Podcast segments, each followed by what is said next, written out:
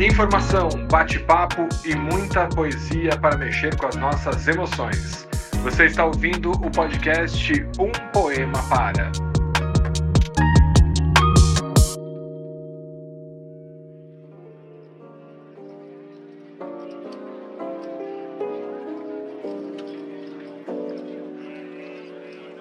Olá, queridos ouvintes do Um Poema Para. Sejam todas muito bem-vindas, bem-vindos a mais um episódio temático dessa nova temporada de 2022. E neste episódio em que celebramos o Dia Internacional da Mulher, nós convidamos três poetas mulheres para bater um papo com a gente, falar das suas escritas e lutas e também ler outras mulheres. Eu sou Olga de Favari e tenho aqui ao meu lado virtualmente meu amigo e apresentador deste podcast, André Castro, que hoje vai ficar quase que só de ouvinte. É isso, né, André? Com certeza, Olga. Ei, ouvintes, hoje eu tô aqui só para apresentá-las, ouvi-las, reverenciá-las, mas também quero aproveitar para me conectar com você, nosso ouvinte, e como sempre fazer o meu lembrete, né? Não deixe de nos seguir nas redes sociais. Nós estamos lá no Instagram, no Facebook e no Twitter, sempre como um poema para. Aliás, vocês também podem interagir com a nossa programação, enviando sugestões de poemas, de poetas, através do nosso e-mail umpoemapara@gmail.com.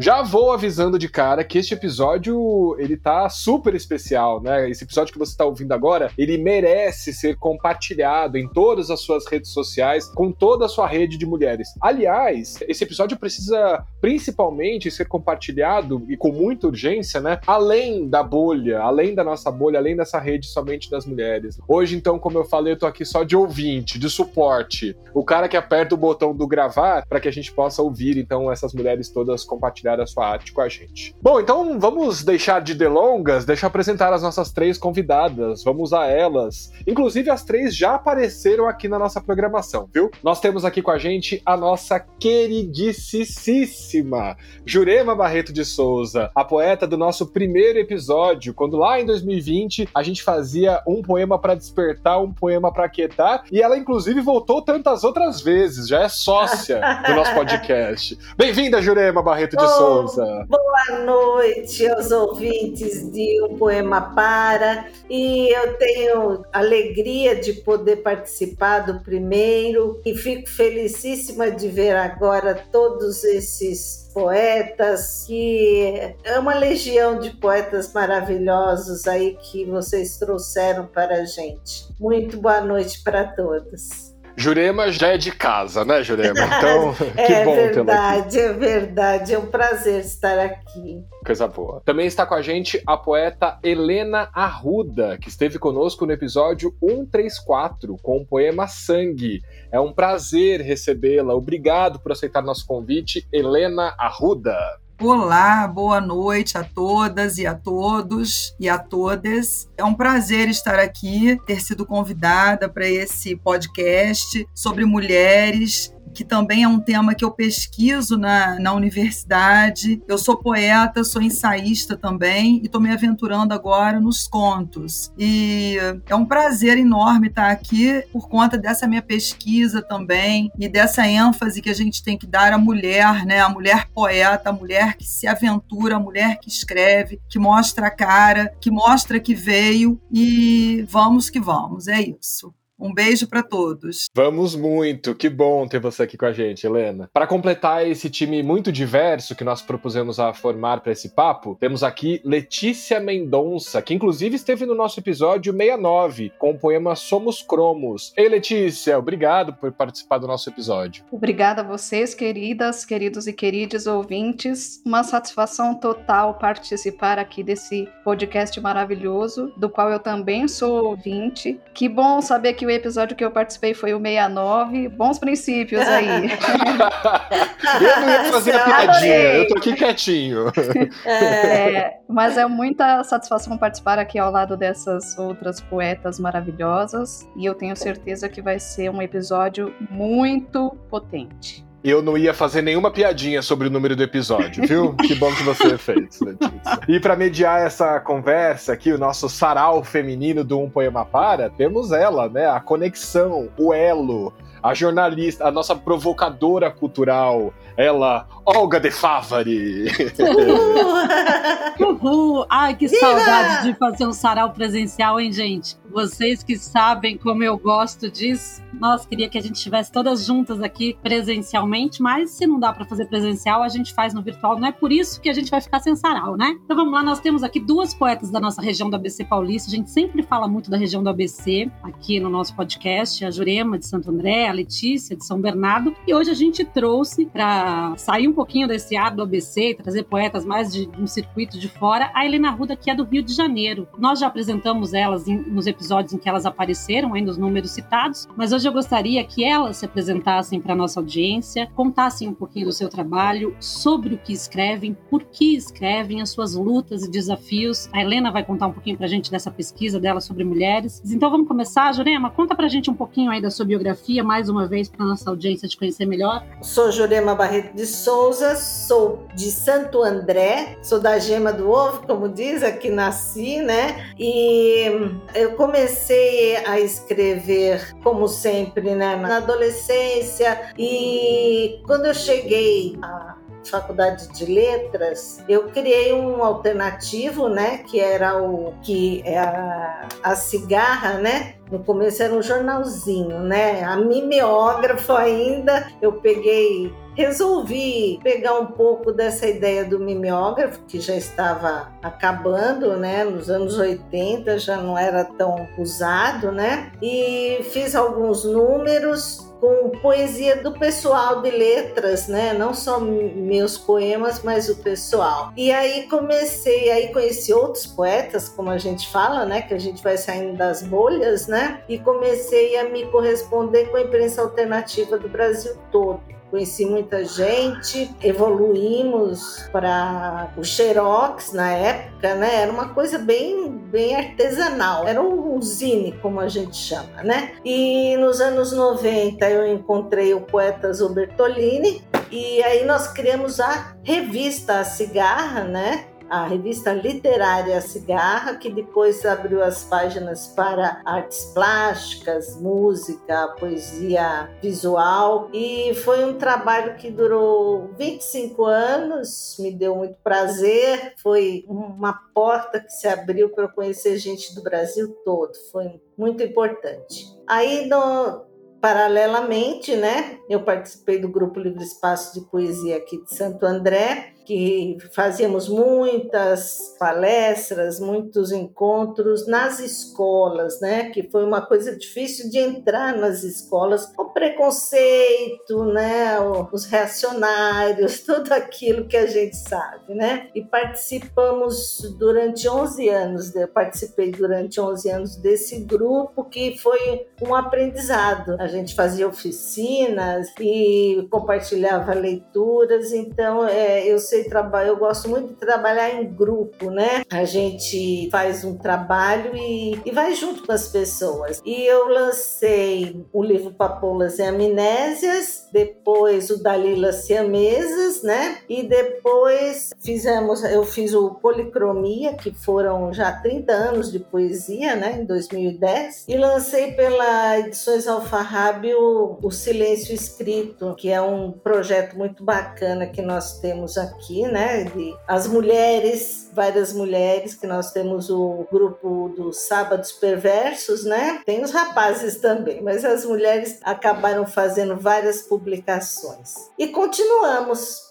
e continuamos esse Durante a pandemia, nós lançamos um álbum musical, né? Que depois eu conto mais, mais alguma coisa. E continuamos resistindo com pandemia, sem pandemia, com fundos ou sem os fundos, nós continuamos levando a poesia à frente. E é isso, mais ou menos. Muito bem, deu para nossa audiência conhecer um pouquinho melhor a Jurema, que além de uma grande poeta, é uma grande divulgadora da poesia. Deu para vocês perceberem aí com o trabalho dela nessa revista Cigarro, uma revista tão importante que divulgou poesia do Brasil e até de fora, né, Jurema? Isso, é. Tivemos vários contatos com poetas da América Latina, publicamos também algumas traduções né, de poetas estrangeiros. Ah, foi, foi demais, realmente. Dava pra gente fazer um, um episódio só falando da cigarra, hein? É, Vamos pensar sobre isso. É, não, porque a poesia em qualquer, em qualquer parte, né? Ela reúne as pessoas. A gente encontra o nosso, a nossa tribo, né? mesmo à distância. E agora estamos nós aqui à distância também, conhecendo melhor a poeta Helena Ruda, do Rio de Janeiro, que vai se apresentar um pouco melhor agora com mais detalhes para a nossa audiência.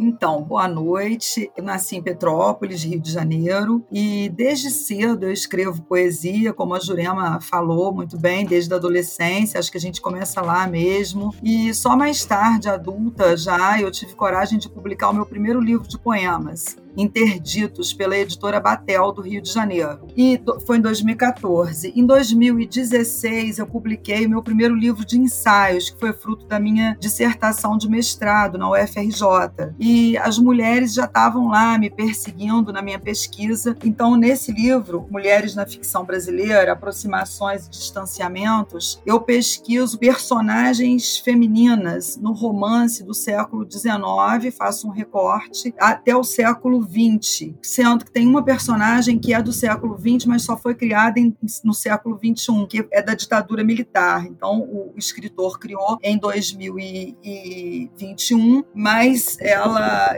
no século XXI, mas ele fa fala sobre a ditadura militar, que é um tema que eu sou fruto dela e é um tema que sempre me perpassa. Aí depois, em 2020, eu lancei o livro Corpos Sentidos e justamente eu abro esse livro com um poema político sobre a ditadura militar, tendo em vista que a gente está num país desmoronado, né? Num país aí que tá difícil da gente. A gente tem que resistir, mas está difícil da gente resistir num país assim. Mas, né? A gente continua porque é a insistência, a gente vence pela insistência. Depois eu publiquei é, 2020, depois 2021 eu publiquei um livro também de pesquisa da minha tese de doutorado pelo selo Margem da Palavra, é que é Acadêmicos da Urutau, que é sobre então é, chama-se Identidades em Fuga, personagens escritoras no romance brasileiro do século XXI. Então eu faço uma abordagem de romances escritos por mulheres e que criam personagens femininas que também são escritoras, num processo de autorreflexividade. E aí eu abordo sete romances e dez personagens femininas. Então essa minha história com a mulher, essa coisa vem desde muito cedo, desde a minha adolescência,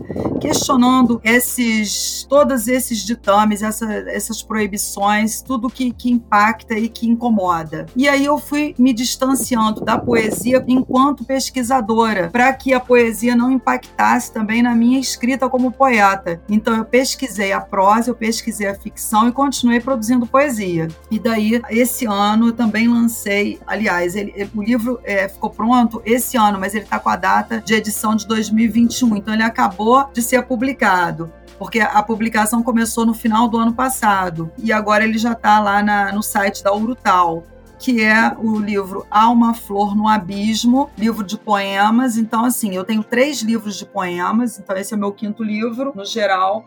E eu estou em várias antologias, inclusive na antologia As Mulheres Poetas na Literatura Brasileira, que foi organizada pelo, pelo jornalista Rubens Jardim, né? jornalista e poeta. E eu quero dizer que é uma honra estar aqui ao lado dessas mulheres maravilhosas, a, a Jurema, com esse trabalho lindo numa revista tão conhecida, e a Letícia, e sendo entrevistada pela Olga. E obrigada aí, André também, que está aí. E é uma honra estar aqui com vocês e vamos lá, vamos ver o que, que vai dar. E que os ouvintes aí também possam também ler, procurar as mulheres, porque eu acho que a gente precisa desse espaço realmente, né? Porque são, foram tantos anos e ainda são de negação da mulher, do feminino, então agora esses espaços surgindo que as pessoas, os leitores, as leitoras consigam então é, ler mais mulheres poetas. Uau! Como costumo dizer para André, aqui estou até arrepiada, André. Esse programa vai ser daqueles memoráveis. E a Helena terminou aí a sua fala falando de abrir espaço para as mulheres, né? Então era muito que a Jurema já vinha fazendo na cigarra, não só para mulheres, mas para poetas em geral. Mas a gente sabe da luta das mulheres para publicar, para serem lidas. Eu queria que a Letícia se apresentasse e também já falasse um pouquinho sobre isso. Letícia Mendonça.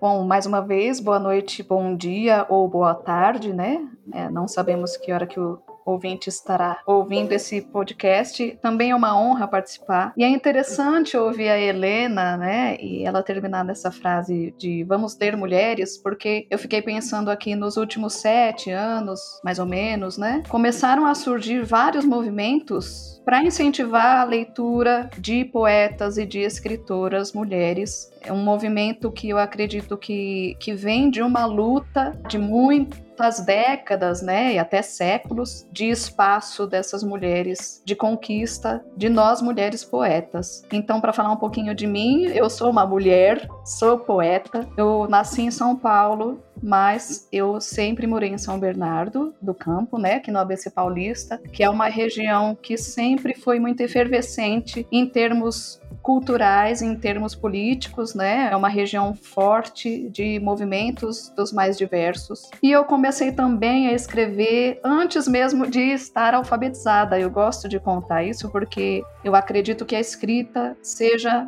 para mim, uma maneira de me conectar com as pessoas. E quando eu era criança, antes de aprender a ler, né, a grafar e, e a reconhecer os signos, eu já sentava e queria ali, ficava desenhando, fazendo garatujas e imaginando várias histórias que eu estava escrevendo, várias histórias, enfim. E aí eu comecei, depois de alfabetizada, comecei a escrever uns poeminhas é, bastante ingênuos, eu diria, mas muito fofos, que infelizmente eu perdi, é, que diziam, ah, porque o sol é lindo, a vida é bela.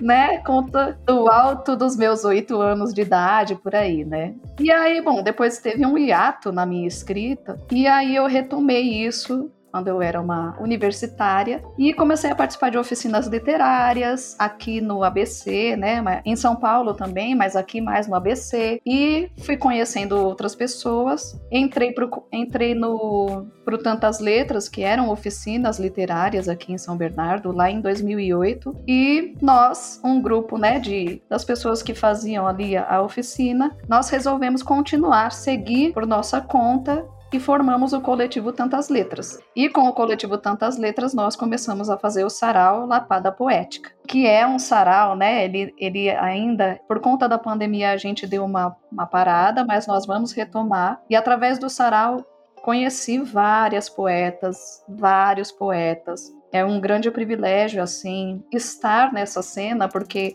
a gente organizava, né? A gente marcava a data e aí a gente ia para o espaço lá. O sarau aconteceu sempre no Bar Ferradura, Acervo Cultural Agostinho dos Santos, que era tocado ali pela Nancy dos Santos, a filha do Agostinho, que infelizmente faleceu, né, há pouco tempo, mas que a gente sempre precisa é, lembrar e reverenciar a existência da Nancy, porque também era uma mulher muito uh, militante da cultura e das artes aqui em São Bernardo, né? Do samba e da, do poema também. Ela, ela nos acolheu para a gente fazer o sarau e, e foram, assim, muitas edições 60 edições, se eu não me engano, memoráveis, né? Com participações especialíssimas da Jurema também, da Dalila, para falar de poetas aqui do ABC e, e, e marcantes no Brasil, né? É, do qual eu tenho muito orgulho de, de fazer parte. Bem, agora eu passei muito tempo sem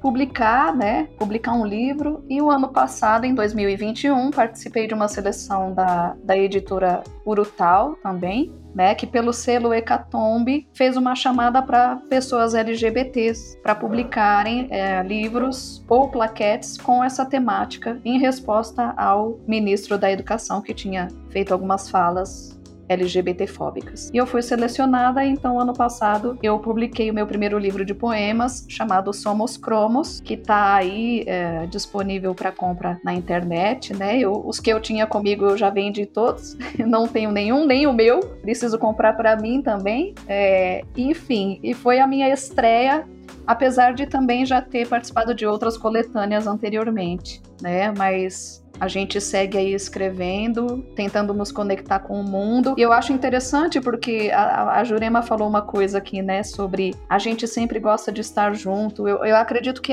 principalmente nós mulheres, a gente tem essa coisa muito forte do coletivo, né? Eu acredito que uma puxa a outra, muito assim. Então, eu participei agora, né, da editora Chloé fez também um trabalho que está para ser publicado. Eu sei que a Olga também fez a curadoria, né? De Isso, publicar. Já coloquei aqui no final do roteiro para a gente falar sobre. Epa, então vamos deixar mais para frente. Mas o que eu percebi, eu fiz a curadoria da cidade de São Bernardo. E o que eu já percebi e que eu coloco inclusive no texto é que as mulheres elas se enlevam quando elas puxam outras mulheres, né? É um, é um movimento muito interessante e muito bonito de se ver. Então, basicamente, minha trajetória é essa. Estamos aí, seguimos uh, escrevendo e, e, conversando. E eu acredito assim que eu, eu demorei, eu falo isso, né? Tenho falado isso que nós mulheres uh, demoramos um pouco para nos autorizarmos a ser autoras. Né? Eu acho que a gente sempre fica ainda nessa coisa da sociedade de não nos dar espaço, a gente ainda demora para pegar e falar como a Cecília Meirelles. Eu não sou alegre nem sou triste, eu sou poeta. E aí, a partir do momento que a gente se autoriza e começa a ser autora e se publicar e publicar outras poetas, aí, meus amigos, minhas amigas que estão ouvindo, ninguém nos segura. É, vamos que vamos. Que delícia ouvir essas mulheres, hein? Agora que elas já estão apresentadas, então eu vou puxar esse gancho da Letícia e aí vou pedir que vocês façam aí comentários, uma sobre as apresentações das outras, agora que vocês já se conhecem melhor. Aí a Letícia que tem todo esse trabalho também de divulgação, né, com esse sarau tão importante, Lapada Poética, que durante tanto tempo é, trouxe tantos poetas aqui para lerem e para divulgarem seu trabalho. E aí eu queria puxar é, esse gancho. Antes eu ia começar a gente fazer a leitura, porque a ideia nesse programa que a gente faça leituras de poemas dessas poetas que estão conversando aqui com a gente e que elas leiam também outras mulheres. Mas antes dessa leitura, vamos puxar um pouquinho para isso que a Letícia comentou, sobre se permitir escrever, falar um pouquinho sobre essa questão do espaço mesmo, dessa conquista de espaço das mulheres, sobre essa importância de uma mulher puxar outra. E a Helena também deve ter uma grande contribuição a dar sobre essa pesquisa dela. Vamos falar um pouquinho sobre isso antes de lermos poemas? O que vocês acham? Então, eu queria até dizer uma coisa é, que eu acho que é importante, porque a Maria Valéria Rezende, né, a escritora, é, fundou aquele grupo Mulherio, aquele coletivo que está imenso, Mulherio das Letras. E eu achei, assim, de uma importância fundamental, grandiosa, porque o primeiro encontro foi em João Pessoa, eu acho que foi em 2018, se não me engano, ou 2017, eu fui, inclusive, e eu acho que ela deu assim, ela, ela fundou, né, entre aspas, porque a ideia partiu dela, diante da quantidade de mulheres escritoras, poetas, é, ficcionistas. E eu achei assim que foram criadas várias páginas no, no, nas redes e uma coisa livre para quem quiser e, e foi fluindo, né? Tem Mulherio das Letras em Portugal, é, em vários na Alemanha, é, no Brasil, em vários estados, né? Tem no Rio, tem lá em João Pessoa mesmo, né? Na Paraíba, né? E, e eu achei que essa ideia dela, assim, de cara, já tinham 5 mil mulheres na época é, inscritas. Agora acho que já, já até me perdi nisso, eu não consigo nem acompanhar de tantas, de tantas antologias que já foram lançadas. É, eu já fiz, inclusive, a revisão de uma, de uma delas, assim, logo as iniciais. E eu acho que a mulher, ela veio para mostrar realmente é, que ela é capaz, ela, ela consegue aquilo que ela tanto almeja. Então, eu acho que é, foram várias editoras diferentes, então, várias pessoas, várias mulheres começaram a organizar antologias e correr atrás de editoras que quisessem publicar, editoras pequenas, né? Autopublicações também de, de coletâneas, assim, de antologias. Então, eu acho que é, a mulher, ela, ela veio para ela mostrar essa força de, dentro desses anos, é, esses sete, oito anos para cá que a Jurema já colocou. E eu acho assim, isso tudo está sendo fundamental para a literatura. Dentro da própria UFRJ tem o NIELM, né, que é o núcleo de apoio à mulher escritora. Então, assim, que pesquisa mulheres escritoras contemporâneas, então mulheres contemporâneas que escrevem. Então você vê que, que é, tudo vem, vem com uma força muito grande. Eu acho que ninguém consegue mais parar. É, nos parar, né? Parar as mulheres, as mulheres escritoras. Então, você vê que é, falta ainda espaço na Academia Brasileira de Letras, eu acho que falta, é uma crítica que, inclusive, eu fiz a, nesse meu livro de pesquisa, né? Porque na época é, em que se cogitou o nome da Conceição Evaristo, né? Que ela se candidatou, porque existe a candidatura quem ganhou foi o Cacá Diegues, não desmerecendo, mas eu acho que seria fundamental é, de fundamental importância esse espaço para Conceição Evaristo e né, uma mulher negra, uma mulher que estudou depois de mais velha, periférica. Então eu acho que esses espaços precisam ser ocupados. É, é, há uma necessidade premente que nós é, ocupemos os espaços que antes eram só dos homens, especialmente dos homens brancos, né? E, e héteros. Então, assim, eu acho que a mulher tem que vir com essa força. Então, a mulher indígena, a mulher negra, a mulher periférica, a mulher em geral, a branca também, lógico, mas eu estou dizendo que as minorias, né? LGBTQIA, a mulher então eu acho que a gente tem que ter, tem que conquistar, a gente já vem conquistando, mas cada vez mais a gente mostrar que tem essa capacidade de conquista de espaços. Acho que é isso, é o espaço sendo é, dominado pela figura feminina, seja ela cis, seja ela trans, seja a, a, a figura feminina, acho muito importante. É isso. Olha, realmente eu acho que ela, ela fez assim um apanhado maravilhoso. E é, falando do Mulherio das Letras, que eu tive prazer, nós tivemos um aqui na, na Baixada Santista, né? E foi uh, quem foi homenageada foi a Pagu, né? Mostraram um outro lado da Pagu, a Pagu de quando ela, ela começou a, a fazer o trabalho com teatro, com uma juventude, né?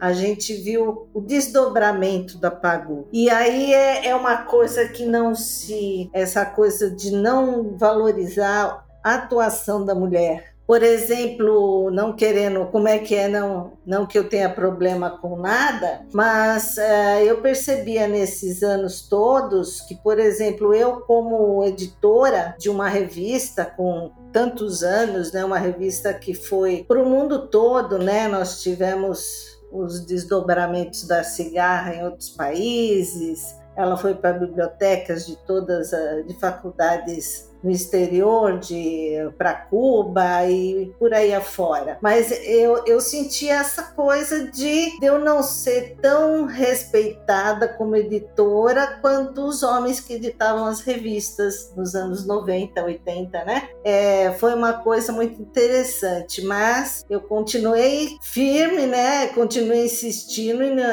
nunca me senti diminuída por isso, né? Porque a gente pega e é, convive com uma, como diz, uma mentalidade, né, machista, mesmo sem querer, o homem tem essa tem esse viés de desvalorizar o que a mulher produz, né? Como quando a gente é jovem, né? A gente, as pessoas acham que a gente faz poesia assim por diletantismo, né? Uma poesia só, só para distração e não vê quanto que a gente quer é, ser ouvida e chamar atenção para vários, vários fatores do mundo, várias causas, né? Vários, vários olhares que existem, né? Então tem tudo isso. Aí eu tenho uma uma peculiaridade que eu falei assim, eu não coloquei na minha biografia, porque na época eu era professora de pré-escola, né? Então, mas eu mandei um poema para o Rio de Janeiro, né? A um concurso de poesias, né? E eu saí na primeira antologia gay do Brasil. e foi uma coisa é, é, ela foi feita pelo jornal Blocos, na época, da Leila Mícolis, né? E eu escrevi um poema justamente falando sobre essa coisa das pessoas iguais, né? Que você tinha que se tornar igual para você conviver. Então tinha toda lá uma sutileza, né? Falando disso, que as pessoas tinham que se esconder suas verdadeiras identidades, né? E aí eu saí na, numa publicação que teve, teve um, é, poucos, poucas edições tal, né? E era a primeira antologia gay do Brasil, né? Eu falei, ah, hoje que eu já não não leciono mais, eu posso pôr na minha biografia, né? Mas era uma coisa muito interessante que você tinha que se policiar do que você ia falar, né? Agora, hoje, nossa, hoje nós avançamos demais. E, como diz, ninguém vai conseguir segurar a nossa a nossa poética, a nossa visão de mundo, a gente tem que falar do que a gente quiser, né? Nós podemos falar sobre tudo, né? E é isso, eu achei, achei muito, muito interessante esse trabalho com a poesia, as, as mulheres. Nossa, eu vou querer conhecer mais o trabalho da Helena. Agora eu tô curiosa, agora eu tô curiosa demais. A, a ideia é essa, atiçar a curiosidade de vocês e dos nossos é. ouvintes. Depois a gente vai fazer o possível para deixar os links aqui para os ouvintes encontrarem vocês nas redes. A Letícia, ela tem um trabalho instigante, já conheço e, e, fico muito feliz de poder ter ela aqui na nossa região também, né? Para sacudir a pasmaceira aqui. Ô, Letícia, sacode a pasmaceira aí pra gente antes de começar o nosso sarau, para a gente fazer leituras, saber o que, que vocês prepararam para gente. Finaliza para gente essa conversa sobre espaço da mulher na literatura, na poesia, nos espaços em sem dúvida. É, bom, primeiro uma honra ouvir a Jurema falando, né, que eu sou instigante, meu, minha poesia é muito... Porque eu acho que a gente tem que sempre reverenciar aquelas que vieram antes e que abriram espaço, né? Quando a gente fala, assim, do espaço da mulher, e não só na literatura, na poesia, mas em qualquer área, é uma luta que vem já de muitos séculos. É um processo contínuo, um processo histórico. Então, acho que hoje a gente está colhendo os frutos muito do que a Jurema Jurema plantou, do que a, a Helena tem plantado, do que a Dalila também plantou, uma poeta aqui de Santo André. E eu fico muito feliz de poder pegar esse bastão e continuar e também pensar que eu vou abrir caminho pra gente, como disse a Helena e eu, endosso conquistar mais, cada vez mais. Aliás, endosso também, né, essa fala da Helena de que a Conceição Evaristo deveria ter sido aceita para a academia. São espaços ainda muito restritos, né, a nós mulheres, principalmente sim as mulheres negras, as mulheres trans, enfim. E tem uma coisa também, quando a gente pensa na mulher periférica, que eu tenho visto e eu tenho acompanhado, que são a, as participações das mulheres mais jovens nos slams, nos saraus, né, em batalhas de rimas, que são espaços, né, se a gente vê aí as batalhas de rimas, são espaços muito masculinos, são espaços muito assim dos homens. E as mulheres, as meninas principalmente, estão quebrando essas barreiras estão entrando, estão tendo participações que a gente fica assim, boca aberta, que a gente fica muito feliz, porque vem com uma potência e com uma força muito grande. Então, eu acredito que a gente conquistou um espaço importante, que a gente não vai retroceder. Eu acredito que a gente está conseguindo mostrar que nós escrevemos também, nossa poesia também é consumível, porque eu acho que tem uma questão aí de mercado, né? Quando a gente fala em cultura, a gente fala em, em poesia e a gente fala em acesso a um lugar, eu acho que tem uma relação também com o mercado, de um mercado não aceitar mulheres em diversas áreas, e dificultar também é, a divulgação das mulheres, mas eu acho que a gente está ultrapassando também essa barreira né? Porque a gente tem aí livros escritos por mulheres nos topos das vendas, assim. Então, são espaços importantes da gente conquistar também. E essas meninas que vêm com muita potência nesses outros espaços de poesia falada, de slams, de saraus, né, na, nas ruas e batalhas. E, isso eu tô muito encantada, assim, eu tenho estado muito encantada com isso. E aí, para finalizar, vou pegar o gancho da fala da Jurema, né? Eu também sou da educação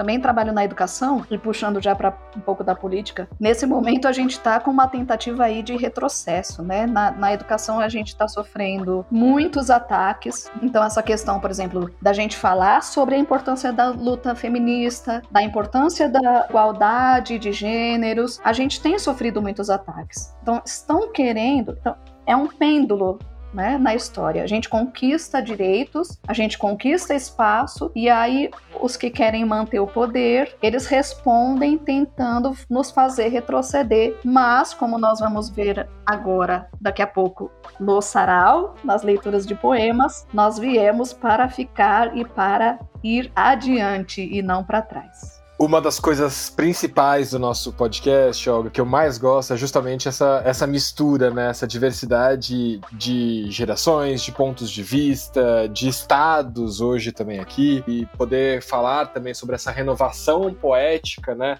através da, da importância é, da mulher dentro da literatura, da educação como um todo, é, é, um papel muito especial que um poema para vai trazendo, né, Olga? Muito. E eu queria só fazer uma ressalva aqui. A, vocês citaram a importância das mulheres negras, né, na, na, literatura, na poesia. Por falar em mulheres no topo, né, da lista aí, como a Letícia falou, da venda de livros. Infelizmente, a gente não pôde contar aqui com a participação da Kilson Oliveira, que foi uma poeta aqui de Santo André, também convidada para esse papo. Kilson maravilhosa, mulher negra, está cheia de trabalho preparando vários livros aí e não conseguiu participar hoje com a gente, infelizmente, mas a gente vai tentar trazer aqui o Sam aqui para um outro papo, mas a gente sabe da importância, a gente gostaria de ter uma mulher negra presente nesse papo hoje, mas infelizmente não foi possível, mas é bom que fique aqui esse registro. E daí agora, Olga e minhas poetas e ouvintes, eu como sempre fui e ainda permaneço, né, sempre com muito respeito, com muita parceria, eu vou continuar sendo bendito é o fruto entre as mulheres, né? Então, eu quero convidá-las para que, como uma espécie de sarau daqueles que a gente está com tantas saudades, quero pedir então para que vocês leiam um dos seus poemas selecionados para esse papo. É, depois comentem também um pouquinho sobre a, a, construção dessa, dessa poética toda. Então, vou pedir primeiro para que vocês apresentem o título do poema, se ele tiver, e daí a gente já emenda na, na leitura dessa poesia e numa breve explicação desses sentimentos todos. Jurema Barreto de Souza, podemos oh. também começar com você? Podemos, podemos. Então, é, desse livro Policromia, eu falo de tudo, né? Mas esse poema se chama Essência.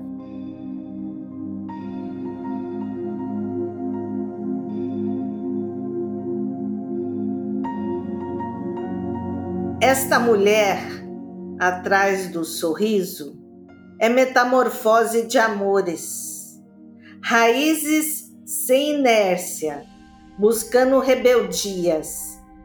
Pela mão leva seus rumos, cultiva em silêncio as forças.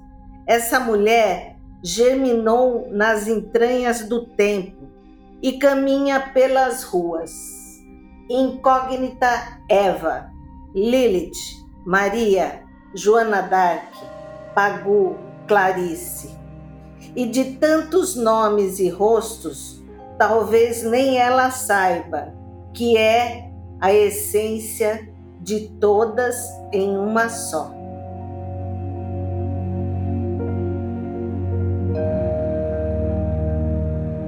Uau! É. Vamos aplaudir? Uh! Opa, obrigado. Muito, muito grata. Maravilhosa. É. Então, maravilhosa essa essência é justamente essa irmandade que nós estamos construindo, né? De todas essas mulheres, principalmente que nós lemos, né? que nós lemos, escutamos as histórias de todo tipo, né, de, de mulher que a gente passa. Porque nós, durante muito tempo a gente começou a ler muito os poemas masculinos, né? E aí, de repente, nós vamos encontrando as, as vozes femininas e nos identificando. Então, eu tentei fazer justamente isso, de falar que nós somos a essência de todas essas outras vozes que vieram antes, né? Como Letícia falou também, né? Que vão formando a nossa poética, a nossa literatura, o nosso pensamento.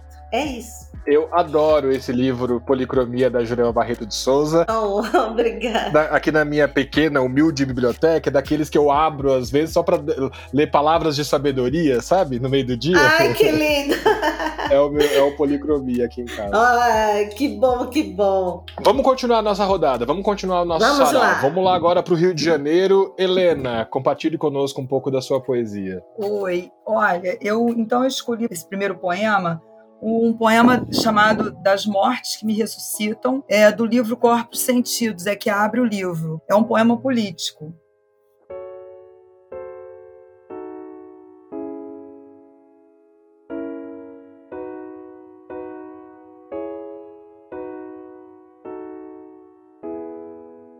Não, não quero morrer demais esses dias. Eu quero viver esses dias. Eu não quero morrer demais esses dias, porque já morri outros dias sem parar. Eu morri. Então, eu não quero mais morrer tanto, só um pouco, porque não tem jeito de não morrer. Mas eu quero morrer sem dor, assim, igual passarinho que fecha os olhos e morre na floresta. Na gaiola, não. Na gaiola, eu não quero morrer. Mas se precisar e não tiver jeito, eu morro também nela.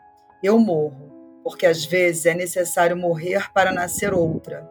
Então eu morro para algumas pessoas e nasço para mim. Noutras horas eu acabo morrendo para mim também. Porque na minha tristeza eu não consigo viver.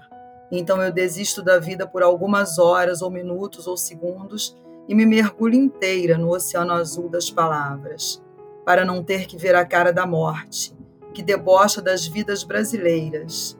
E aí eu viro para o lado esquerdo e ouço meu coração bater forte. Ticum, ticum, ticum. E não consigo dormir. E eu não durmo, porque se eu fechar os olhos e os ouvidos, eu nunca mais renasço. E eu não sou dessas que desistem fácil, porque eu nasço todos os dias desde que nasci a primeira vez, numa madrugada fria do dia 28 de junho, em pleno inverno no Brasil quando choviam balas de fuzis e todos gritavam nas ruas. Eu nasci assustada, berrando, perguntando para minha mãe o que significava aquilo. E ela me dizia: É a barbárie da ditadura militar, minha filha, e você será uma mulher resistente, minha filha. Então, o meu pai chegou no hospital para me conhecer, com as duas mãos queimadas e desempregado, porque os militares invadiram a Fábrica Nacional de Motores onde ele trabalhava. E eu nunca mais parei de lutar e de nascer e de morrer e de escrever. Hoje, hoje eu nasci de novo para continuar na luta contra a morte que assola o Brasil. É isso.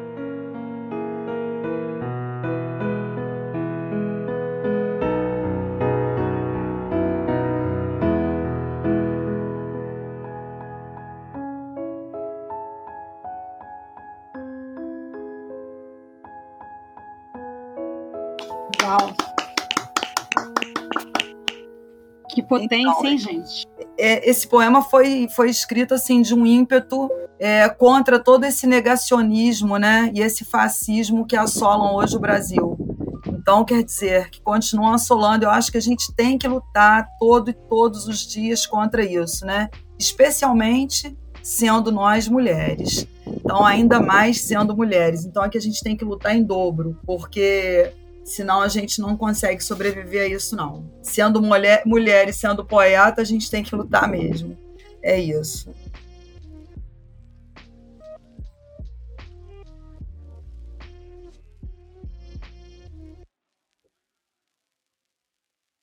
Vamos, eu escolhi aqui para abrir né, essa rodada um poema chamado Três Pontos e Uma Costela,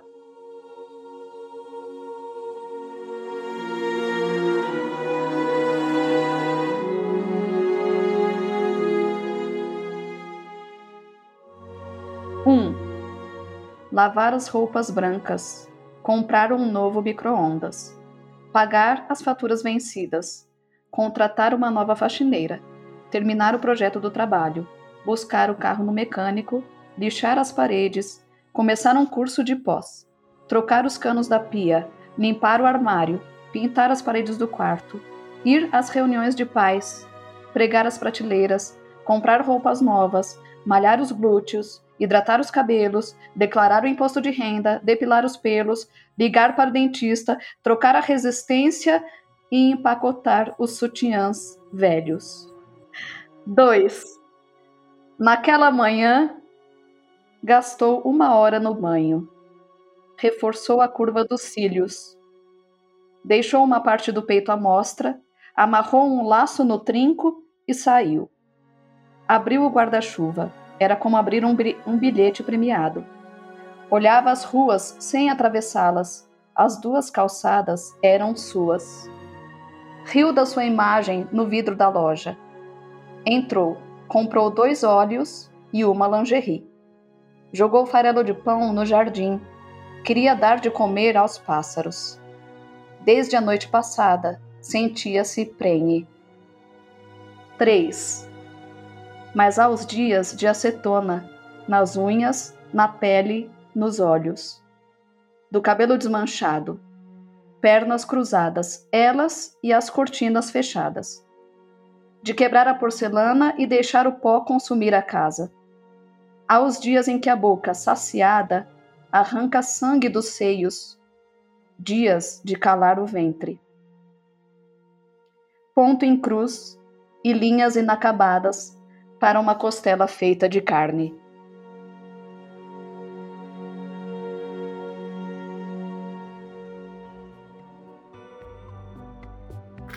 Uau! Uau, uau. Viva! Bem que a Jurema nos avisou. Ah, é, não é? Não é? Não é? Provocante. Esse poema, ele tá no livro Subúrbios da Caneta, que é uma coletânea, né, do coletivo Tantas Letras. E eu tenho um projeto de um livro que o título do livro é o título desse poema, mas ele, esse, esse livro ainda, ainda é um projeto, faz muito tempo. Mas eu vou terminá-lo. Esse poema, ele tem três pontos, né? Como, como fala o título, três pontos e uma costela, porque é uma angústia de sempre, de todas nós, que todos queiram que as mulheres se coloquem numa caixinha, né? Numa caixinha. Então, a mulher tem que ser, ou ela é a santa, ou ela é a puta, ou ela é, sabe assim? E isso sempre me angustiou, então eu escrevi esse poema mostrando, ou querendo dizer, que nós somos várias coisas ao mesmo tempo. Então, a mulher que tá lá na, na lida do dia a dia, com várias tarefas, que hoje troca o cano da pia assim, né? Que faz essas atividades, que queima o sutiã, mas que também passa óleo no corpo e quer se sentir bonita e desejada, enfim. Então, acho que o poema fala um pouquinho disso e eu adoro esse poema e tá no livro Subúrbios da Caneta, que eu também adoro. Agora, além de você adorar, nós também adoramos este poema, né? Gente, quanta potência em todos esses poemas que vocês escolheram. Obrigada, mulheres, por essas escolhas, viu? Que vocês nos trouxeram. Acho que todos os nossos ouvintes agora estão é, arrepiados e querendo ouvir mais, né? Poemas de vocês. Só aguçou aqui a nossa curiosidade para conhecer mais e mais os poemas e o contexto poético com o qual vocês trabalham. Bom, agora para a gente dar continuidade a essa espécie de áudio sarau, é, eu quero saber o que, que vocês têm lido, que mulheres vocês têm lido, na, seja na literatura, é, que, mulheres poetas ou não. Quero saber o que, que vocês separaram para gente de poemas de outras mulheres tão potentes também. Bem, então deixa eu falar, vai.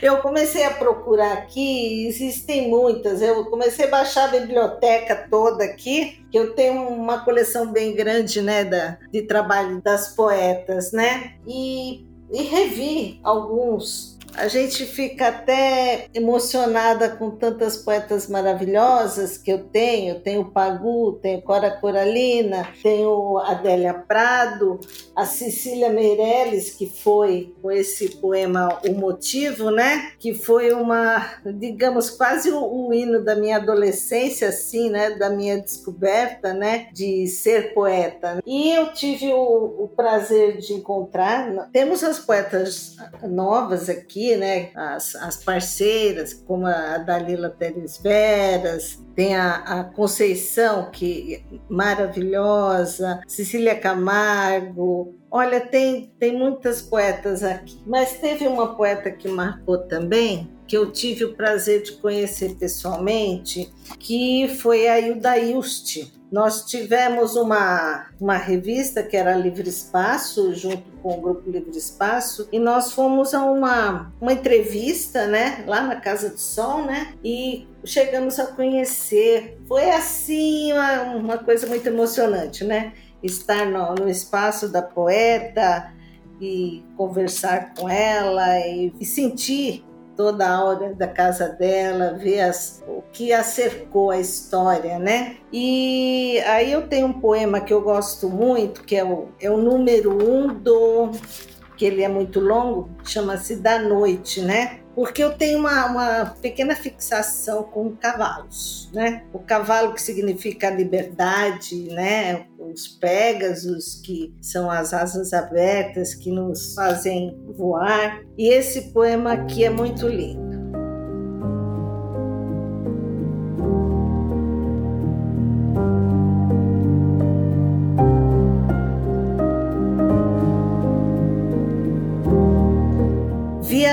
As éguas da noite galopando entre as vinhas e buscando meus sonhos. Eram soberbas, altas. Algumas tinham manchas azuladas e o dorso reluzia igual à noite. E as manhãs morriam debaixo de suas patas encarnadas. Vias sorvendo as uvas que pendiam e os beiços eram negros e orvalhados. Uníssonas resfolegavam. Vi as éguas da noite entre os escombros da paisagem que fui. Vi sombras, elfos e ciladas, laços de pedra e palha entre alfombras. E vasto, um poço engolindo meu nome e meu retrato vias tumultuadas, intensas, e nelas, insone, a mim me vi. Eu acho que esse poema assim é uma é, é uma é sobre a, liberdade realmente, né? Da você se sentir essa coisa do, do galope, do de você poder correr em prados, eu acho que é um animal que sempre me inspirou a liberdade. E esse poema dela, e tem muitos poemas dela aqui que é uma das, das minhas prediletas, né? A Hilda Ilst sempre tem muitos poemas uh, que quebram vários tabus, né? E ela foi uma poeta que lutou muito para ser reconhecida, né? Porque ela jovem, ela era belíssima, né? Então as pessoas não levavam a sério, mas a poesia dela é fantástica, né?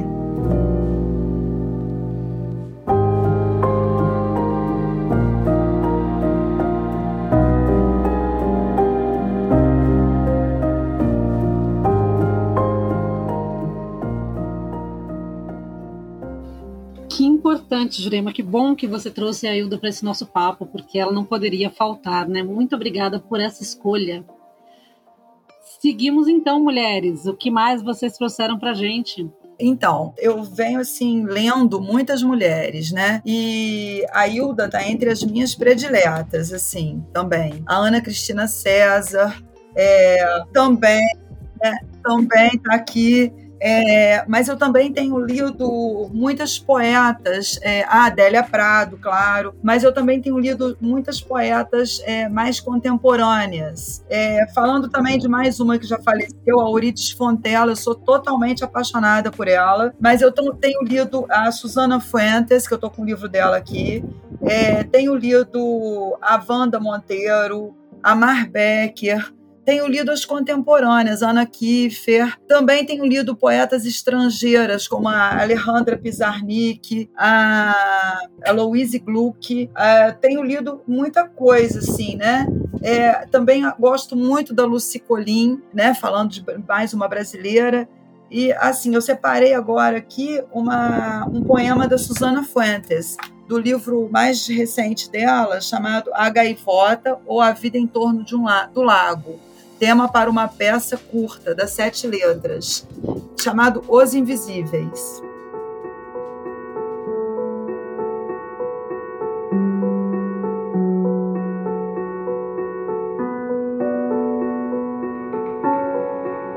Adeus, meu rio, não sou eu quem parte. Ainda estou aqui, invisível apenas. Partiu o país, agora parte a cidade mas talvez não só agora, há muito tempo. quando perdemos as calçadas e nossos prédios começaram a falar inglês, quando perdemos os primeiros cinemas e abriram mais farmácias para curar os bolsos e as almas, quando os orixás perderam algumas de suas casas e com elas se foi o cuidado com as coisas.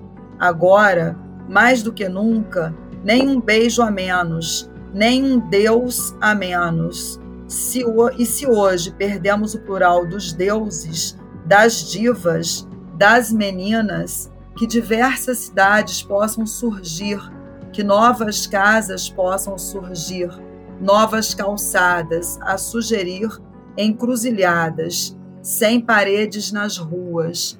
Onde houver parede, ali estará a nossa sombra em movimento. Os invisíveis acordam a cidade. Eu acho que esse poema tem muito a ver com o momento que a gente está passando, né? Com essa invisibilidade não só dos invisíveis moradores das ruas das cidades, mas também da mulher, das meninas continuam aí. Então, quer dizer, e da, e da cultura, né? Da cultura afro, os orixás aqui citados. Então, esse livro, esse poema e esse livro da Suzana, assim, os poemas que tem no livro são, são realmente uma dádiva, são poemas belíssimos, são várias temáticas, e esse, sim, me arrebatou.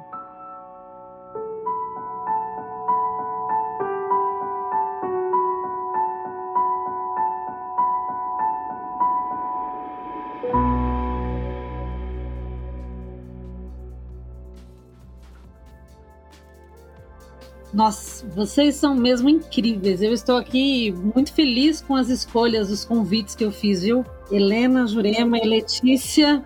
Olha, que incrível tá esse episódio. Que aula, né? Imagino que os ouvintes já estejam aí com seus bloquinhos de anotações, seja no papel ou no próprio celular, anotando esses nomes todos de poetas, mulheres, para colocar aí a leitura em dia, atrás de ouvir e de ler essas poetas mulheres, porque é o que a Letícia falou lá pra gente no começo, da gente também puxar e divulgar outras mulheres, né? O que é tão importante esse movimento. E agora vamos a ela, então, saber o que Letícia Mendonça preparou pra gente. Quais poetas você tem lido Vamos lá, então. Olha, eu, nos últimos anos, tenho lido muitas mulheres também. Eu acho que é um prazer ler mulheres, né? De verdade, assim, é muita potência. Mas eu vou falar um pouquinho das mulheres que me orbitam, assim, né? As próximas. Além dessas que as meninas já falaram, a, Jurema e a Helena falaram, né? Ana Cristina César, a Hilda Hilst. Eu tenho lido também bastante a Vislava Gimborska, né? Eu trouxe um poema dela aqui, talvez eu leia depois. A Dalila Teles Veras, Conceição Bastos, que é da nossa região. A Ana Lúcia Silva,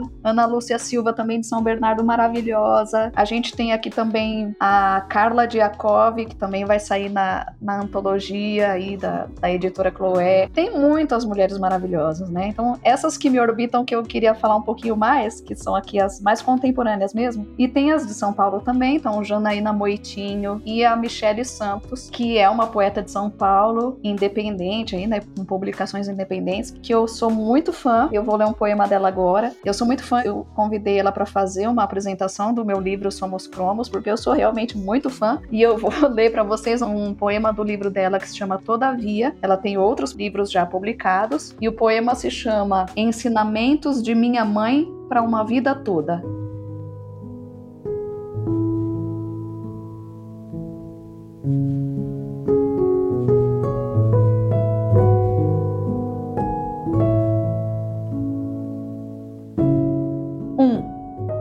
A maioria não é todo mundo. Dizer amorosidades não é saber amar. Todo olhar segreda, nem todo olhar confessa. Aparecer no jornal não te livra de ser o papel de peixe da feira de amanhã. Quem muito falo, falha. Cair não é preciso, levantar é exato. Melhor abrigo da guerra é a luta. Eu acho a Michelle maravilhosa, porque ela é. Então, procurem Michelle Santos. É, e é isso, acho que eu trouxe um pouquinho dessas mulheres que estão. Ah, tenho lido Angélica Freitas também, né? Ela tem um livro muito bom, que é o Um Útero é do Tamanho de um Punho. Eu gosto dessa mistura de, de é, um cinismo, sabe? Uma coisa meio cínica, assim, eu gosto, mas, mas a Michelle Santos é a minha dica primeira aqui para esse nosso sarau.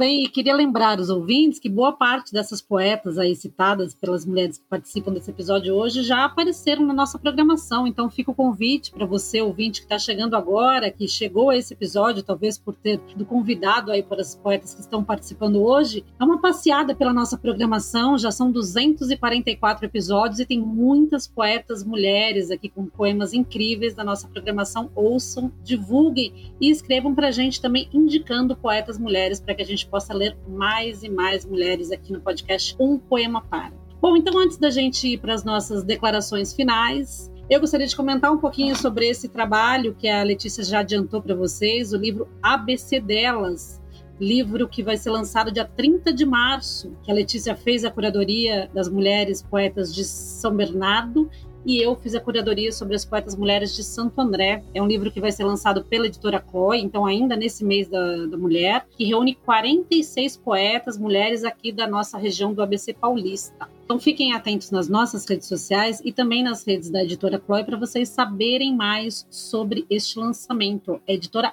Chloe. A gente vai colocar aqui na descrição do episódio. Então, antes da gente encerrar, de vocês lerem aí o último poema deste sarau, eu queria saber o que vocês fizeram nessa pandemia, lançamentos, livros novos, projetos, trabalho, o que, que está por vir, alguma coisa vocês já adiantaram para gente nas apresentações, mas agora é só para encerrar, então, o que, que vem por aí, no que, que vocês estão trabalhando? Ó, a primeira coisa eu queria dizer que o Poema Para, ele é, uma, na verdade, uma antologia, uma das das, antologias mais modernas, né? Que embora tenham poetas consagrados, mas é é fantástico o trabalho de vocês e a persistência, né? Parabéns e espero que as pessoas possam ouvir mais e tem poetas incríveis aí. Então, olha, na, na nossa na pandemia, uh, nós eu com o Zobertolini, que é meu companheiro, nós lançamos o álbum Encontros e Encantos, com poemas musicados o Rui Ferreira e o Edu Guerra. Uh, nós nos encontramos já há um tempo, né, no Espaço Gambalaia, fomos nos conhecendo e eles começaram a musicar nossos poemas e de repente a gente já tinha um álbum, né? Já tinha poema suficiente. Aí nós demoramos só três anos para fazer, mas conseguimos, né? E ele vem Vem os poemas e vem o CD. A arte é do João Antônio Sampaio, que também participou com a gente na Cigarra. E nós estamos aguardando que tudo isso passe para termos um lançamento, um show presencial, porque ficou tudo pronto bem na pandemia, né? E, e como nós estávamos muito isolados, é, Dalila fez no canal da Alfarrábio um encontro né, para nós lermos nossos trabalhos e nos vermos né, depois de tanto tempo. E isso acabou sendo organizado por ela o livro Dias Distantes. Então, esse foi uma, um momento, foi um trabalho assim, muito dolorido e tem muitos poetas aqui. Quem quiser conhecer os Dias Distantes, Está lá na livraria Alfarrábio. E aí eu vou ler um poema que foi, foi dolorido de fazer, né? Mas a gente precisa falar sobre tudo. A ceia dos suicidas.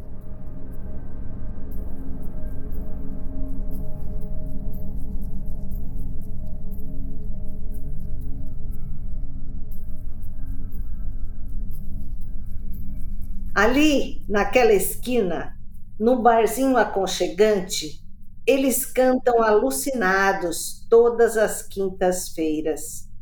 Sim, eles sabem do vírus, mas desistiram do claustro e suas vozes suicidas ecoam pela noite mórbida, entre abraços ébrios que na distância observo.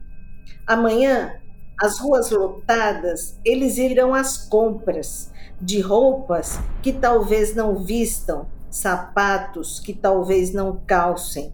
Caminhos serão cruzados com os sem saídas, encurralados pela sobrevivência, pela fome, pelo túnel sem fim e sem luz. A permuta feita, as sacolas irão cheias de lembrancinhas e destinos fatais.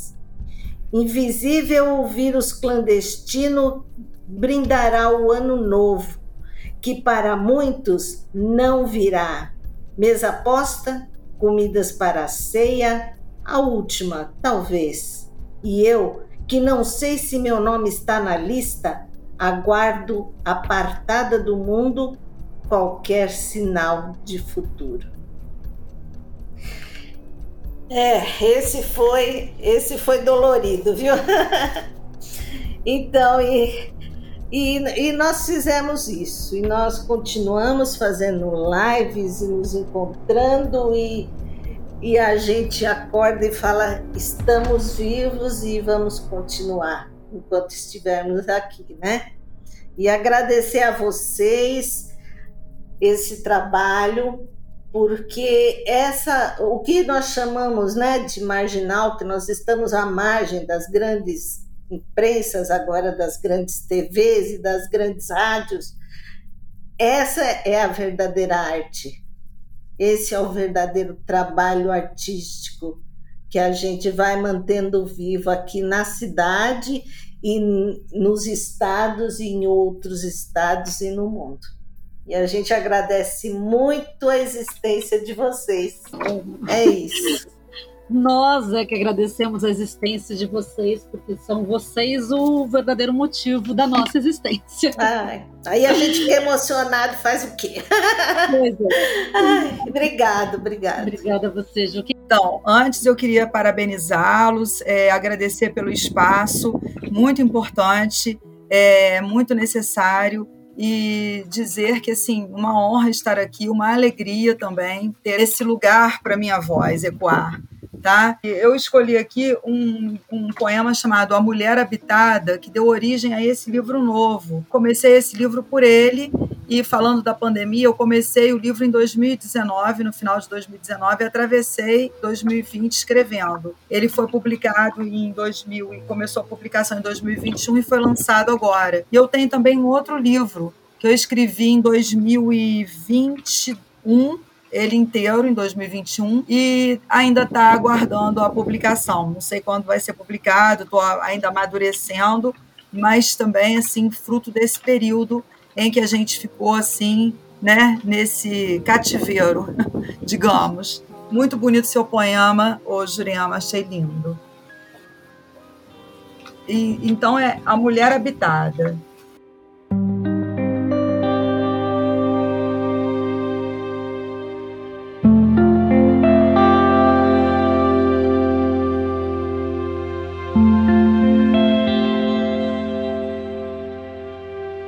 A mulher habitada, perdida nas lembranças da poeta, carrega todos os seus contrastes e seus medos. Enredada em seus pensamentos, ela busca a luz nas janelas do tempo, que batem com um temporal que prenuncia.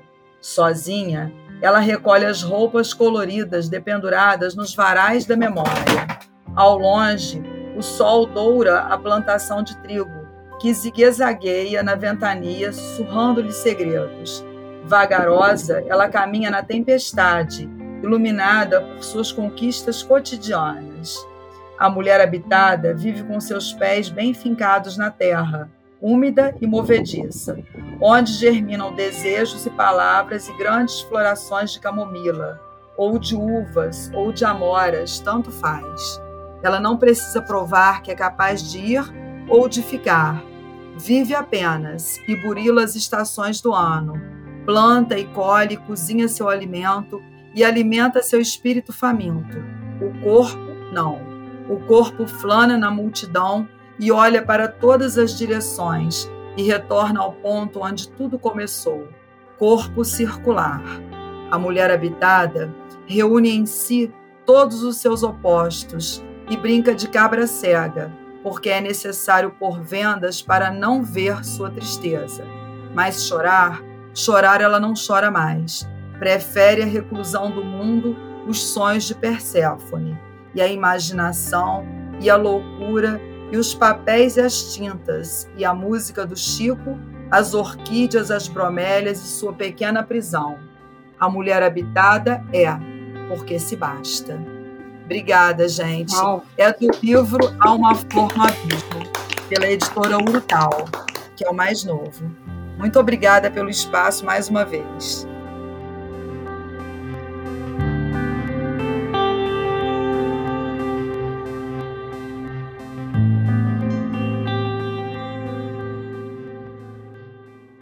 Incrível. Que incrível. Obrigada a você, Helena. Nós estamos realmente aqui encantados com a sua participação. E agora pedimos que a Letícia encerre este sarau, assim como você fez tantas vezes no Lapada Poética, Letícia. Bem, pessoal, queria dizer que eu estou aqui também emocionada e muito honrada com essa participação. É, eu acredito que o programa vai agradar a todos os ouvintes e a todas as ouvintes, porque realmente muito, muito gostoso participar desse, desse sarau virtual que foi esse podcast, né? Essa edição do, do Um Poema Para. Bom, falando um pouquinho do que, que eu fiz na pandemia, né? Eu lancei aí pela, também pela Urutal, né? Pelo selo Hecatombe da editora Urutal, o livro Somos Cromos. Ele está disponível aí na para vendas na internet. É importante dizer que é um livro que faz parte da coleção Mil Tons de Escrita. Então tem um box bem bonitinho Tá bem bacana, é uma coleção assim bem muito potente. E projetos, a gente está querendo retomar o Sarau Lapada Poética, né? Até para fazer o lançamento desse meu livro, um lançamento presencial, fazer o lançamento também do livro do, do querido Paulo Dantas, que também faz parte do coletivo, e retomar esses encontros que nos, nos fizeram tanta falta, né? Nesse momento aí, nesse ato de pandemia, nesse cativeiro, como disse a Helena. E eu escolhi aqui para encerrar então um poema meu que está no livro Somos Cromos, que eu queria deixar de mensagem para a gente, para o nosso país, para o nosso mundo que está com uma situação bastante complicada, né? É, enfim. E o meu poema se chama Oração pela Cura.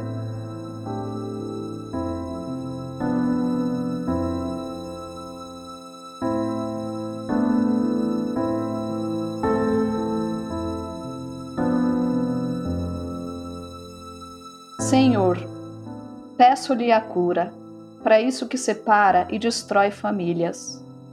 Com tua benevolência, Senhor, elimina estes sentimentos e sensações que tomam de assalto e queimam dentro de alguns. Bem-aventurados sejamos todos na tua graça e misericórdia. Derrama sobre nós tua luz. Guia a todos e todas para a reta conduta e regenera estes degenerados que andam neste breu. Senhores, Deus, deusas, orixás, devas, Shiva, Tupã, humildemente rogo a vós, derramem a cura em todos os corpos, cubram-nos com seu manto colorido e expurguem de todos este mal, isto que é antinatural e que assola nossos dias. Livra-nos, ó santas entidades, da intolerância e do ódio.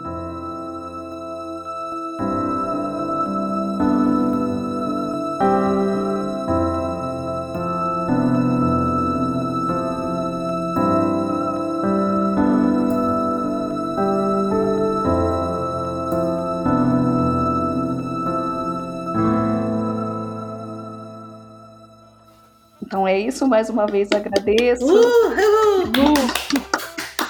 E seguimos conversando, dialogando, poetizando e rumo aos topos. Obrigada, gente. Que honra, que momento especial, momento histórico para um poema para. É o nosso espaço, então, meninas, sempre aberto, né? Nossas portas, nossos corações, nossas mentes, para que a gente possa ouvir, trocar e de alguma forma tentar compreender né, as camadas todas e essa complexidade da mulher na nossa sociedade sempre machista. É, então, fica aqui o nosso espaço de resistência poética, mas também de resistência a todos esses males que, que a gente vem vivendo, né? Eu hoje apenas agradeço e as convido para voltarem tantas vezes que quiserem aqui na nossa programação, através da indicação, né, de poemas e de outros poetas, ou voltando também aqui aos nossos episódios. Minha querida Olga De Favari quer fazer aí o seu último comentário antes de uma última homenagem especial que eu ainda quero fazer no nosso programa? Ah, é, temos homenagem hoje no programa. Tanta coisa, né? Nossa, esse programa tá lindo demais. Só queria aqui fechar com um pensamento que ficou me passando aqui. Eu queria que esse ano seja o ano em que a voz das mulheres possa ser realmente ouvida e que nós possamos derrotar aquilo que nos oprime, né? Que a cultura assuma o seu protagonismo e que a arte nos aponte uma resposta. Amém, assim seja. assim será? Seja. Assim será. E agradecer demais essas três mulheres que eu admiro muito e passo a admirar ainda mais depois deste papo. Muito bom ouvir vocês, ouvir vocês é, enquanto poetas, mas também enquanto posicionamento político que nós precisamos ter a todo momento, né? Ainda mais nos dias duros e difíceis que vivemos, mas que logo nós superaremos. E é isso. Obrigada a todas vocês e obrigada a todos vocês ouvintes que ficaram com a gente até o finalzinho deste episódio. Então vamos agora para nossa homenagem. Exatamente, porque nós queremos também prestar uma homenagem a uma outra mulher muito especial aqui para a realização do nosso programa. Uma homenagem para a mãe do Renato. O Renato é o nosso editor do Um Poema Para, da empresa que se chama Nothing Matters Produções, e aí de alguma forma a, a Líria Monteiro, que ama poesia e é ouvinte do nosso podcast, e está passando nesse momento por um, uma situação muito delicada de saúde. Então, Líria, te mandamos os nossos melhores sentimentos, com a doçura e a resistência da poesia, para que você possa estar bem logo e continue sempre ouvindo o nosso programa. E o seu filhão, Renato, é, mais um ouvinte aqui, mais um amante de poesia do Um Poema Para, nos pede essa homenagem aqui com uma música que ele diz que você ama. Eu também amo. A canção que vai então encerrar aqui esse episódio especial do Um Poema Para é Um Girassol da Cor do Seu Cabelo que está lá no álbum de 1972 do Clube da Esquina, né? Eu vou aqui brevemente falar um pouquinho da, sobre essa letra, né? A letra fala assim, ó.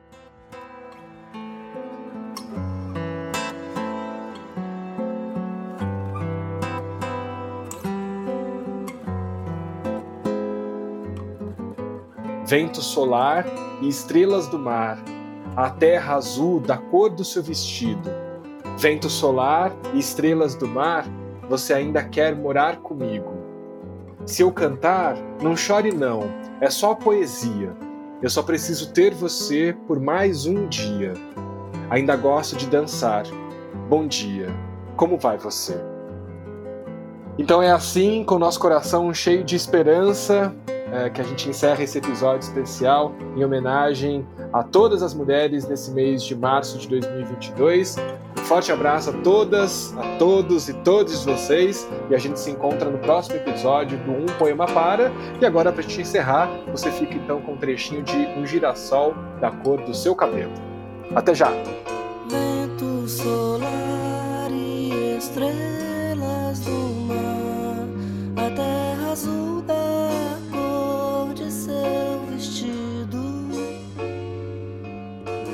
Vento solar e estrelas do mar, você ainda quer morar comigo?